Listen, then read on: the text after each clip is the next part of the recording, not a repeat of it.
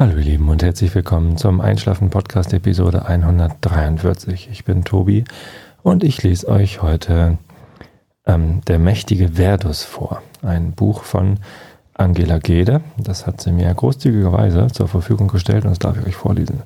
Das ist ein Kinderbuch. Und ähm, ja, da freue ich mich schon drauf. Das lese ich euch nachher vor. Ja, gestern Abend habe ich angefangen, und das wird euch vielleicht auch interessieren, eine Einschlafen-Podcast-App zu bauen für iPhone und iPod und iPad und die ganzen iOS-Geräte. Einfach mal gedacht, naja, so schwer kann das ja gar nicht sein. Ich war ja früher mal Programmierer und ähm, konnte Java programmieren und iOS wird in Objective-C programmiert und das ist auch eine ähm, ja, objektorientierte Programmiersprache, die gar nicht so unähnlich ist. Da passieren ähnliche Dinge.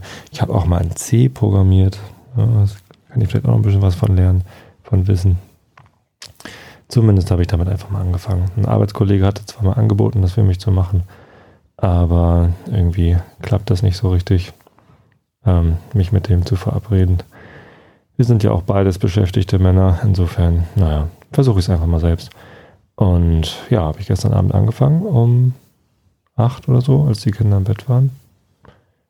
Und ähm, habe es tatsächlich anhand eines Tutorials und mit ganz viel Hilfe aus dem Netz geschafft, eine iPhone-App zu schreiben. Eigentlich müsste die auch auf dem iPad laufen, aber der iPad-Simulator stürzt immer ab, wenn ich das versuche. Ähm, auf dem iPhone-Simulator läuft es schon und lädt den, den Feed runter, wo alle Episoden drin sind und zeigt mir alle Episoden an. Und ich kann auch schon die unterschiedlichen Sachen rausparsen. Also ich habe mir dann mal die Mühe gemacht, die Zeit rauszuparsen, wie lang so eine Episode ist und auch ähm, die URL zum, ja, zur Episode selbst, also zum MP3. Die habe ich schon beides rausgepasst und ja, jetzt ähm, müsste ich mir so langsam überlegen, wie sie überhaupt funktionieren soll, die App. Wahrscheinlich so ähnlich wie ja, iTunes selbst, also wenn man den Musikplayer startet. Keine Ahnung. Ich denke mal, ähm, so einfach wie möglich. Ne? Wenn man die App startet, dann sieht man eine Liste der Episoden und wenn man dann eine Episode antippt, kommt man auf die Detailseite der Episode, wo man so ein bisschen den Text sieht, den ich geschrieben habe und eben unten so Player-Tasten.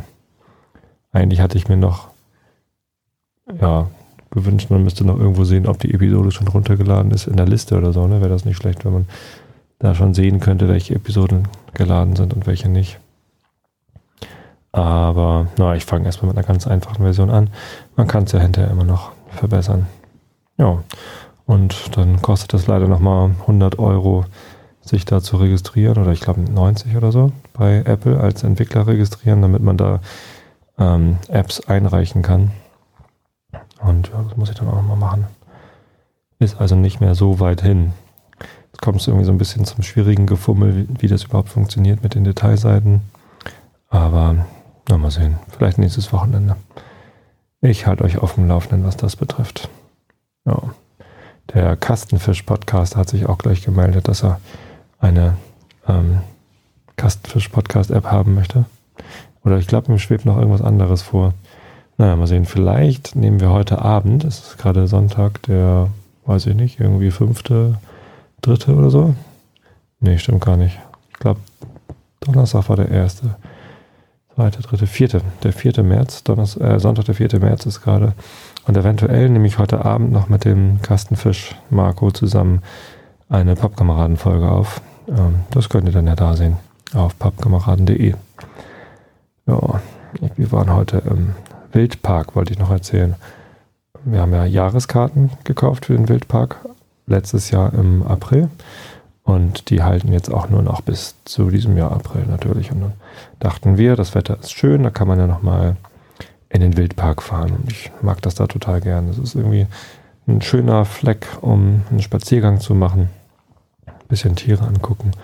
Und einige Tiere, die reizen mich echt. Also die schaue ich mir einfach wirklich gerne ganz lange an. Zum Beispiel der Uhu. Ich weiß nicht genau warum, aber ich, achso, vielleicht wegen meinem, weil er immer unter 100 Kilo liegt, wiegt. Nee, ähm, ich mag diese Viecher. Die haben einen, einen normalen Uhu, Uhu und einen sibirischen Uhu. Und ähm, Die haben so ganz orange-gelbene Augen und sehen einfach total knuddelig aus. Ich mag die total gern, die Vögel.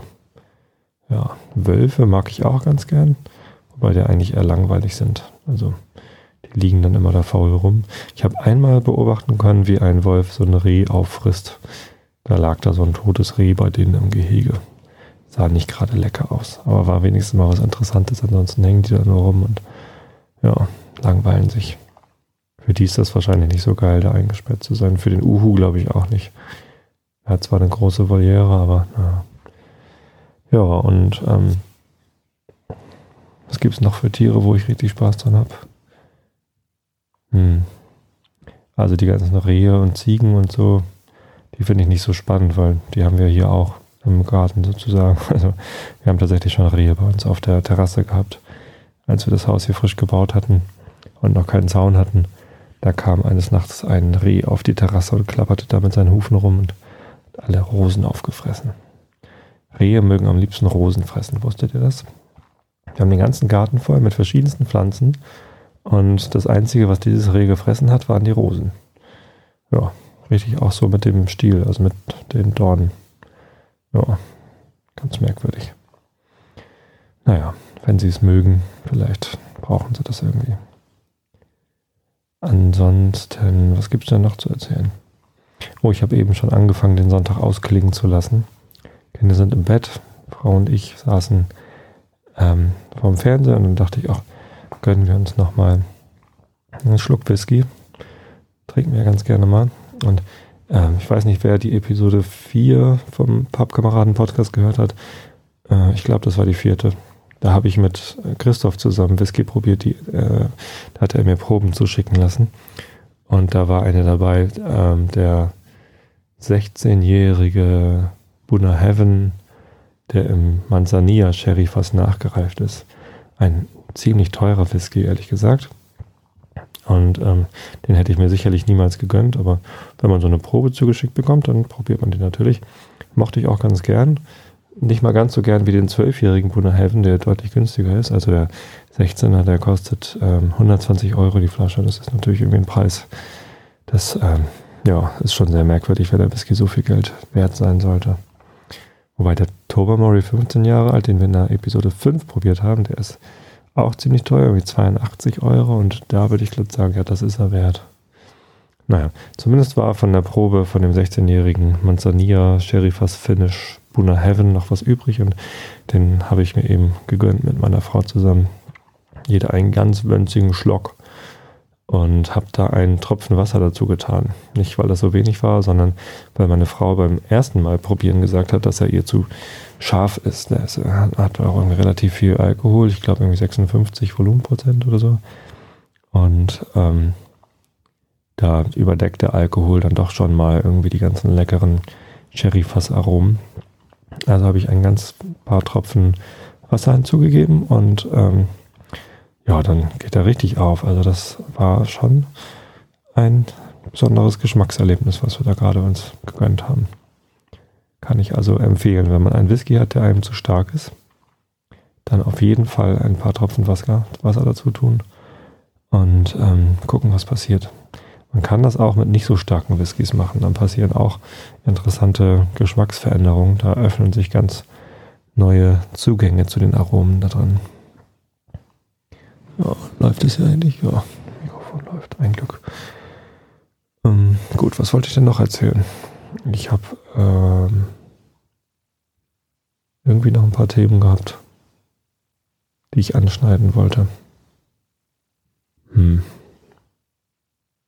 Ich musste gestern bei mir in der Dusche oben die Fliesen rausschlagen. Das habe ich schon ganz oft gemacht. Zuletzt waren es die Wandfliesen und gestern äh, musste ich dann auch noch die Bodenfliesen rausschlagen.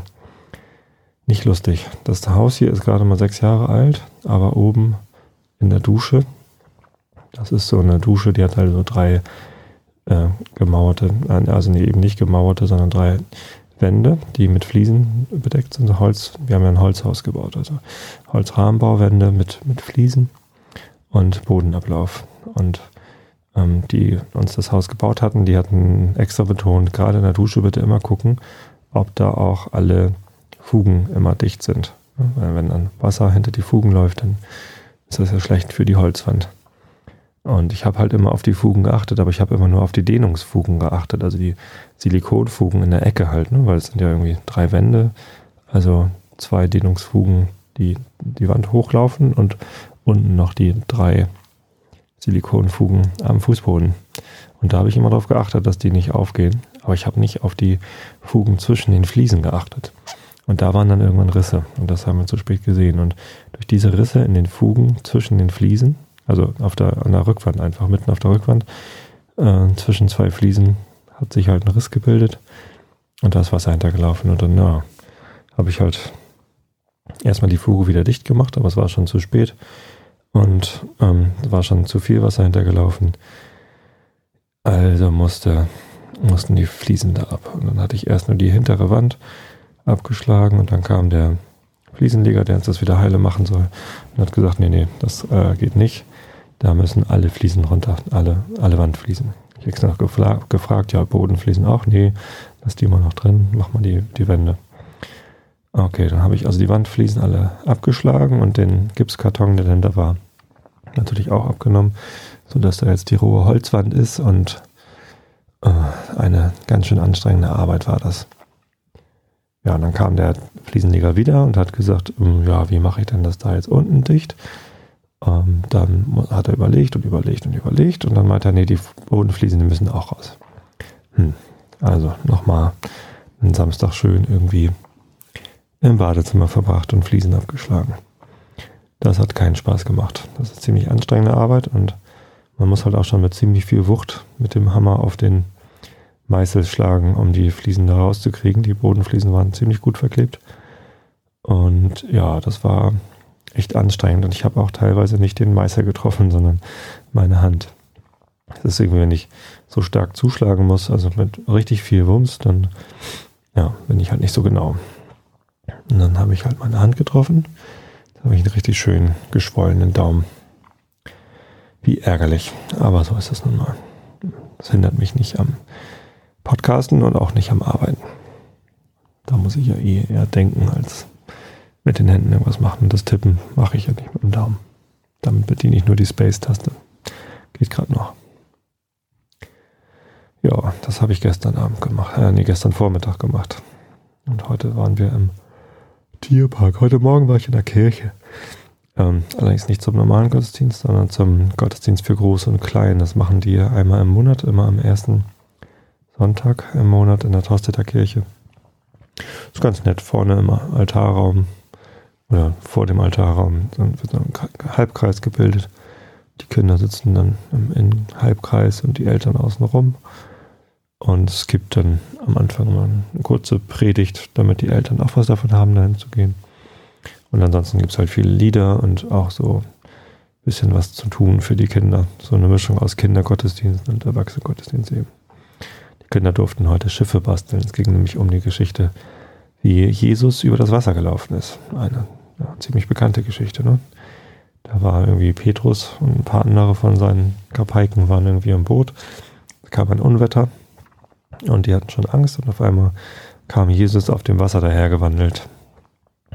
Tja, ähm, war ganz gut, was die Pastorin drüber gesagt hat, dass man halt irgendwie solche Geschichten ja nicht ernst nehmen darf. Das ist halt kein, nicht wörtlich gemeint, sondern es geht immer um die Bilder, die dabei transportiert werden. Das wilde Wasser, das bewegte Wasser hat sie halt mit einer unsicheren Situation gemeint und der Jesus, der über das Wasser gegangen ist, der ist also nicht tatsächlich ähm, über Wasser gegangen, sondern hat einfach sich in schwierigen Zeiten trotzdem sicher durch seine Welt bewegt. Das ist das, was uns die Geschichte sagen sollte. Und ja, Petrus wollte dann ja auch über Wasser gehen und das hat er dann auch zuerst geschafft, aber dann ist er irgendwie abgelenkt gewesen, hat Angst bekommen und das Vertrauen verloren und ist er versunken. Ja, das ist es also, wenn man irgendwann sein Vertrauen verliert in sich selbst oder in Gott, wie man das auch immer sagen möchte, dann kann man schon mal untergehen so in der Welt. Und ja, habe ich wieder an Janice gedacht heute Morgen oder Janice. Ich weiß aber noch nicht genau, wie man sie ausspricht. Ich hoffe immer noch auf ein Interview. Ähm, die mit dem Ruderboot über den Atlantik gefahren ist. Die braucht auch ganz schön viel Vertrauen, glaube ich. in ihre Können und in ihre Kraft und auch in das Boot. Sonst hätte sie es wahrscheinlich nicht gemacht. Ja, war eigentlich ein ganz netter Gottesdienst. Gut, leider gibt es ja immer so, so Singspiele, wo man dann sich zum Singen bewegen muss und da bin ich dann nicht immer so ein Fan von. Ich weiß nicht, irgendwie, wenn man im Kreis steht und sich anfasst und dann irgendwie zum, zum, zu Kirchenliedern tanzt. Das ist nicht so mein Ding. Fühle ich mich immer ein bisschen unwohl. Halte ich mich dann auch gerne mal zurück. Aber es ist auch okay. Na gut, so. Ähm, in Anbetracht der Tatsache, dass ich dann ja vielleicht nachher noch Pappkameraden-Podcast aufnehmen, dann jetzt hier die Geschichte von Angela. Ich weiß gar nicht, wie lang die ist, ehrlich gesagt. Ich glaube, da ist schon einiges ähm, vorzulesen. 62 Seiten lese ich gerade. Ich gerade. Okay. Dann lese ich das mal vor. Also Augen zu und zugehört. Angela Gede, der mächtige Verdus. Aufbruch. In einem fernen Land, das den Namen Leringen trug, gingen zwei Brüder auf die Wanderschaft, um ihre Eltern zu befreien. Ihre Eltern waren entführt worden von dem mächtigen Drachen Verdus. Sie waren nicht die ersten Eltern, die dem furchteinflößenden Ungeheuer zum Opfer gefallen waren. Überall im Land verschwanden Eltern. Zuerst fanden die Kinder ihre neue Freiheit noch ganz lustig, doch meistens schon nach einem Tag vermissten sie ihre Eltern ganz schrecklich. Niemand las ihnen zur Nacht eine Geschichte vor.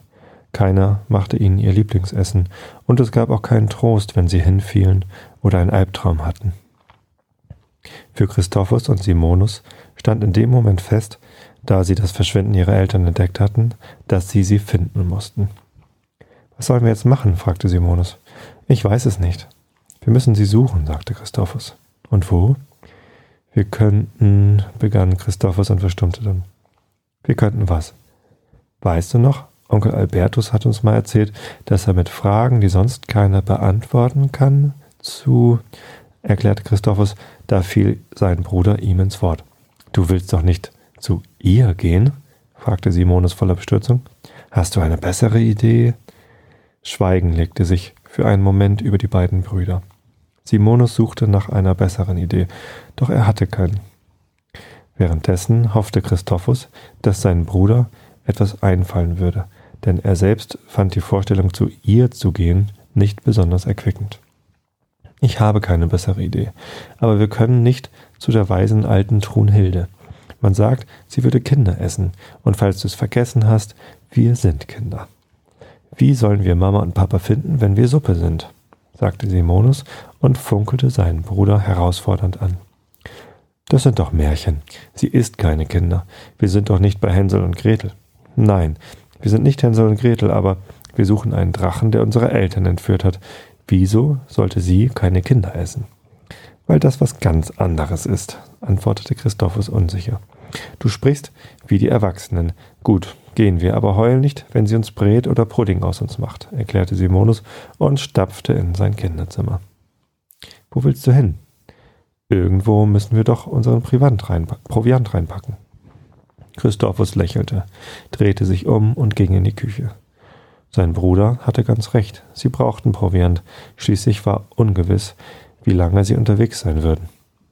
Es war nicht klar, ob ihre Eltern von Verdus geholt worden waren. Zudem wusste niemand, wo Verdus lebte. Es gab nur Gerüchte, denn noch nie war jemand dort gewesen und lebendig zurückgekehrt. Und zum guten Schluss blieb noch die Frage offen, was ihnen auf ihrer Reise alles begegnen würde. Mit vollen Rucksäcken beladen, standen die Brüder vor ihrem Elternhaus und schauten, auf den, Weg, äh, schauten den Weg entlang. Ihre Köpfe drehten sich nach links, nach rechts und erneut nach links. Dann schauten sie sich an. Wo wohnt sie? fragte Simonus. Im Grauwald, glaube ich. Der Grauwald? Glaubst du? Da wohnen Trolle. Ich gehe da nicht hin, wenn du dir nicht mal sicher bist. Ich lasse mich nicht von Trollen zermatschen ohne einen guten Grund rief Simonus aufgebracht. Niemand wird uns zermatschen und uns essen auch nicht. Hör endlich damit auf. Man munkelt nur, dass dort Trolle leben.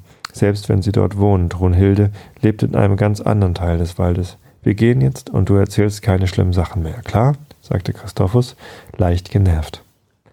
Der Gedanke an diese ungewisse Reise machte ihm Angst. Nur konnte und wollte er sie nicht zeigen, schließlich war er der ältere von ihnen. Simonus machte es ihm durch seine grausigen Fragen nicht gerade leicht, mutig zu sein. Sei es, wie es sei, ob mit Angst oder Mut. Sie hatten keine andere Wahl, sie mussten ihre Eltern suchen. Trunhilde, die weise Alte. Vor ihrem Elternhaus bis zum Grauwald war es nicht weit gewesen, und doch irrten sie schon seit Stunden umher. Lass uns lieber wieder nach Hause, es wird schon dunkel, so finden wir sie ja doch nicht mehr, sagte Simonus. Wir können nicht zurückgehen. Ach, und warum nicht?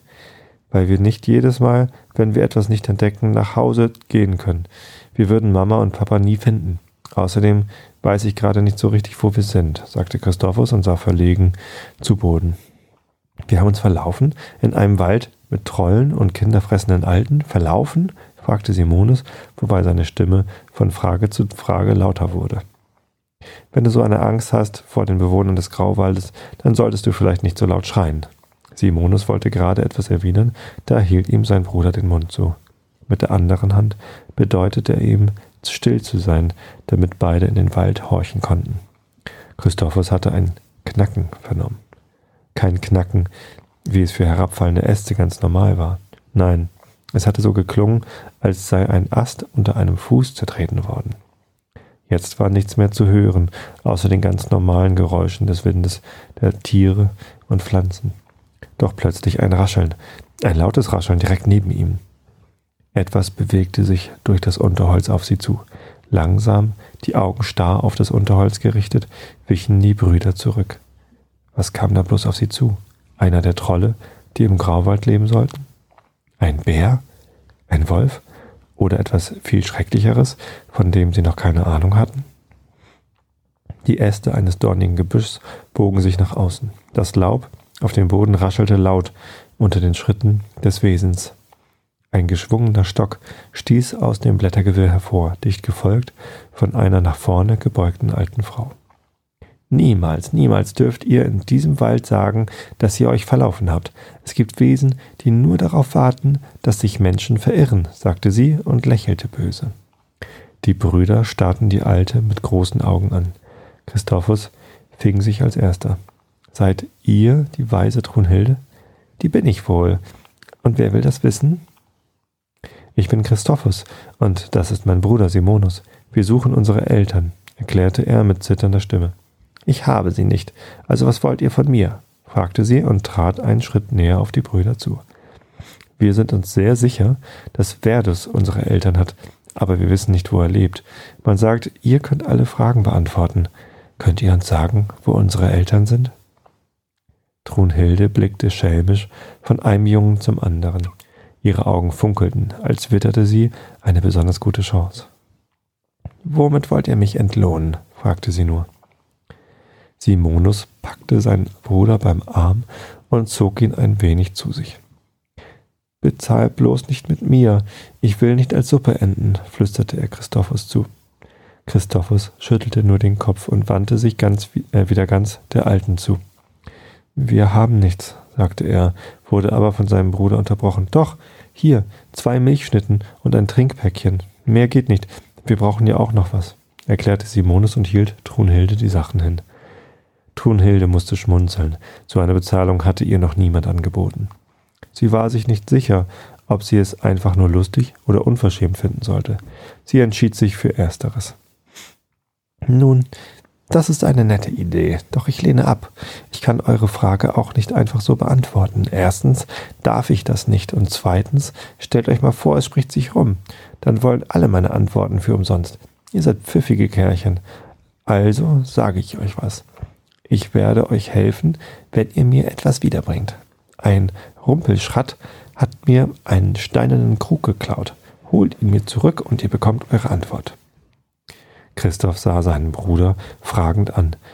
Der zog nur die Schultern hoch und gab ihm zu verstehen, dass er nicht wusste, was sie machen sollten. Christophus überlegte einen Moment, dann wollte er antworten, doch sein Bruder fiel ihm ins Wort. Warum holt ihr ihn nicht selbst? fragte er misstrauisch. Ich bin zu alt für sowas. Ist es gefährlich? Nicht, wenn ihr vorsichtig seid und auch nicht gefährlicher, als sich allein auf die Suche nach seinen Eltern zu machen. Wir machen es, aber ihr sagt uns dann, wo wir Verdus finden, sagte Christophus schnell, bevor sein Bruder noch eine Frage stellen konnte. Ich helfe euch und ich zeige euch sogar, wo ihr den Rumpelschrott findet. Und mit diesen Worten drehte sie sich um und verschwand halb im Unterholz.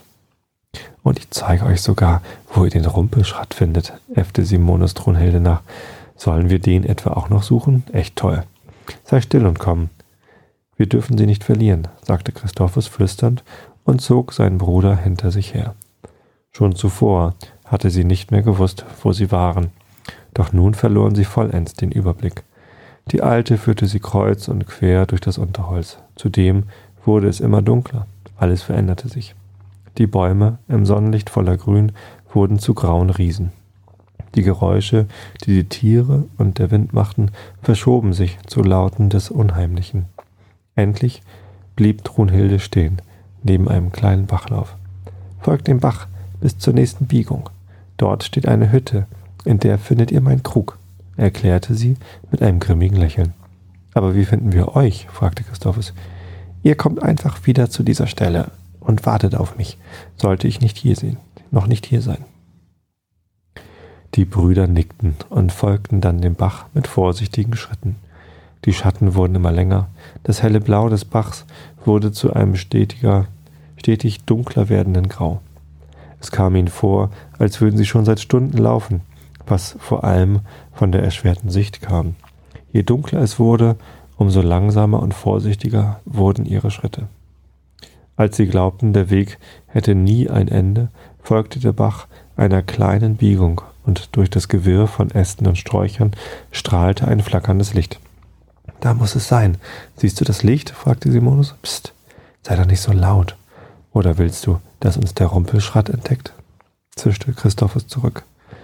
Simonus verdrehte die Augen und schnitt eine genervte Grimasse, die jedoch in der Dunkelheit vor seinem Bruder verborgen blieb. Christophus straffte die Schultern und ging mutigen Schrittes auf das Gebüsch zu. Simonus wollte, sich zurück, wollte ihn zurückhalten, doch da war er schon im Unterholz verschwunden. Ihm blieb nichts anderes übrig, als seinem Bruder zu folgen. Raschelnd kamen sie aus dem Gebüsch hervor, warfen einen kurzen Blick auf das alte, schiefe Steinhaus. Es stand direkt vor ihnen. Dann rannten sie nach rechts, um sich hinter einer Baumgruppe zu verstecken. Das war knapp, sagte Christophus, während er das Haus nicht aus den Augen ließ. Ich wollte im Gebüsch mit dir reden, aber du musstest ja wegrennen. Ich bin nicht weggerannt und sprich endlich leiser, man wird uns noch hören. Deswegen wollte ich im Gebüsch mit dir reden, oder sollten wir nicht besprechen, was wir machen? Wir können ja nicht einfach an der Tür klopfen und nach dem Krug fragen, oder? sagte Simonus verärgert. Christophus mochte es gar nicht, wenn sein Bruder so frech mit ihm sprach. Leider hatte er dieses Mal ganz recht. Schon auf dem Weg zur Hütte hätten sie sich einen Plan ausdenken müssen. Jetzt war keine Zeit, um lange nachzudenken. Ihnen musste ganz schnell etwas einfallen, denn mit jeder Minute stieg das Risiko, entdeckt zu werden. Simonus wollte seinem Bruder gerade fragen, wie sie den Rumpelschratt aus dem Haus locken könnten. Da fiel sein Blick auf eine Ziege. Sie war neben dem Haus festgemacht. Auch Christophus hatte das Tier gesehen. Die Brüder sahen sich an. Sofort war ihnen klar, dass sie dasselbe dachten. Du bleibst hier versteckt. Ich mache die Ziege los. Ist sie an dir vorbei, schreist du Trolle, erklärte Christophus, doch Simonus schüttelte den Kopf. Du schreist und ich mache die Ziege los. Ach, und warum? Weil du viel lauter schreien kannst als ich, sagte Simonus und begab sich zum Haus. Geduckt schlich er auf die Ziege zu, knotete den Strick auf, den sie um den Hals trug. Mit wedelnden Händen scheuchte er sie davon. Dann ging alles ganz schnell. Die Ziege rannte an Christophus vorbei. Der legte die Hände um den Mund und schrie Trolle. Hilfe. Trolle. Sie wollen die Ziege fressen. Die Tür des Hauses wurde aufgerissen. Ein Wesen mit zottigem langen Bart und noch zottigeren Haaren trat heraus. Er war nicht viel größer als die alte Trunhilde, doch um einiges dünner. Seine braungraue Kleidung hing an seinem Körper. Die schien viel zu groß zu sein und vor Dreck zu stehen. Er machte einen grimmigen, wilden Eindruck. Niemand, dem man gerne in der Dunkelheit begegnete. Christophus duckte sich. Simonus drückte sich flach an die Wand des Hauses. Der Rumpelschratt blickte wild um sich. Er erhaschte noch einen letzten Blick auf die Ziege, die im Dickicht verschwand. Knurrend und schimpfend stapfte er schnellen Schrittes hinter ihr her. Die Brüder warteten noch eine Sekunde, dann stürmten die, sie zur Tür, die weit offen stand. Beide blickten misstrauisch in das Innere des Hauses, traten dann jedoch mutig ein. In ihrem Kopf schwebten nur die beiden Worte steinerner Krug. Sie nahmen die merkwürdige Umgebung gar nicht wahr, so sehr konzentrierten sie sich auf die Suche. Da, sagte Simonus und deutete auf einen krummen kleinen Holztisch, auf dem nichts weiter stand als ein Krug. Warte, rief Christophus, doch zu spät. Simonus war bereits herübergeeilt und streckte die Hände nach dem Krug aus. Seine Hände hatten den Gegenstand kaum berührt, da zischte es laut. Ein heller grüner Blitz erleuchtete das Zimmer. Ein Wimpernschlag später entstieg dem Krug ein grünen Dunst, ein grüner Dunst. Der grüne Rauch schlängelte sich durch die Luft und an Simonus Arm entlang. Die Brüder waren wie erstarrt. Beide konnten nur zusehen, wie sich der Dunst wild schlängelnd um Simonus legte. In wenigen Augenblicken war er vollständig im grünen Nebel verschwunden. Panisch machte Christophus einen Schritt auf seinen Bruder zu. Da explodierte der Dunst und wieder erhellte ein grüner Blitz den ganzen Raum. Das Licht war so hell, dass Christophus sich abwandte. Als er wieder aufblickte, war der grüne Rauch verschwunden, doch nun war nichts mehr wie zuvor. Simonus, schrie Christophus vor Entsetzen. Schnell eilte er zu seinem Bruder rüber, legte den Arm um ihn, stützte ihn. Ich fühle mich irgendwie komisch, sagte Simonus und sah an sich herab. Was? fragte er ungläubig, während er auf seine Hände starrte, die den Krug fest umklammert hielten. Sie waren irgendwie schrumpelig, voller brauner Flecken. Seine Stimme klang merkwürdig rau und in seinem Rücken schmerzte es. Was ist mit mir? Du bist alt. Alt? Wie meinst du das? Fragte Simonus verwirrt. Du siehst aus, als seist du 200 Jahre alt, sagte Christophus mit Angst in der Stimme. Stutzend sah Simonus wieder und wieder an sich hinab. Das war alles sehr unwirklich. Es, er konnte einfach nicht er konnte es einfach nicht glauben. Wir sollten trotzdem gehen. Der Rumpelschratt kommt sicher gleich zurück, sagte Simonus. Christophus nickte. Dann führte er seinen Bruder aus dem Haus Richtung Bach. Sie folgten dem Bachlauf, stets darauf bedacht, sich im Unterholz verborgen zu halten, für den Fall, dass der Rumpelschratt ihnen entgegenkommen sollte. Zumindest in der Hinsicht hatten sie Glück. Niemand kam ihnen entgegen oder folgte ihnen. Dafür schien der Weg endlos zu sein, was vor allem an zwei Dingen lag. Erstens Stille. Der Schock über Simones Verwandlung saß so tief, dass keiner von beiden reden konnte. Zweitens Simonus. Ihm fiel das Laufen nun sehr schwer, und so schlichen sie durch das Unterholz. Scheinbar nach Stunden erreichten sie den endlich den vereinbarten Treffpunkt, an dem die alte Trunhilde schon auf sie wartete.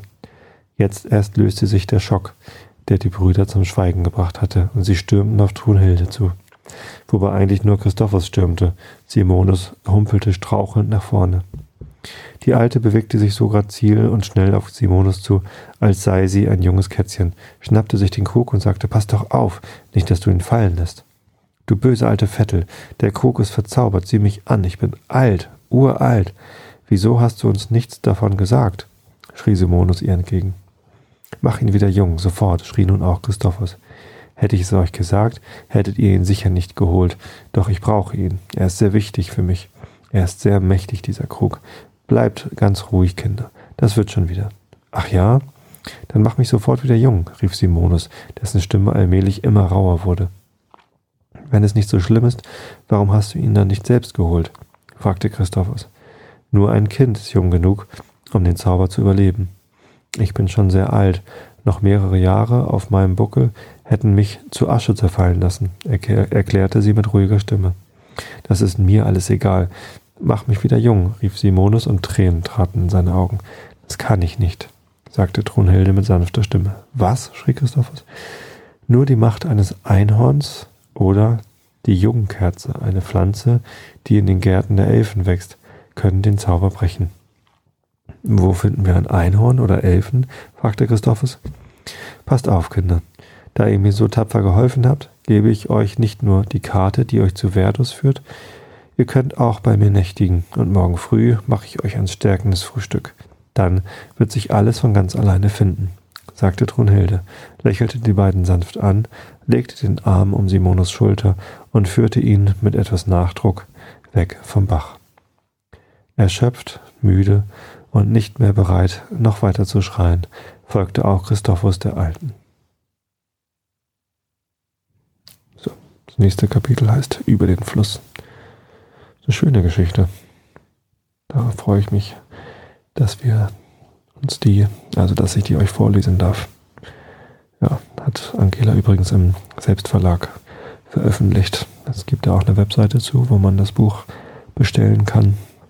Den Link findet ihr natürlich auf einschlafen-podcast.de. Also ich wünsche euch, dass ihr gut schlaft. Ich wünsche euch eine gute neue Woche. Und wir hören uns wieder am Mittwoch oder Donnerstag. Weiß ich noch nicht. Bis dann. Gute Nacht. Das war der Einschlafen-Podcast von und mit Tobi Bayer.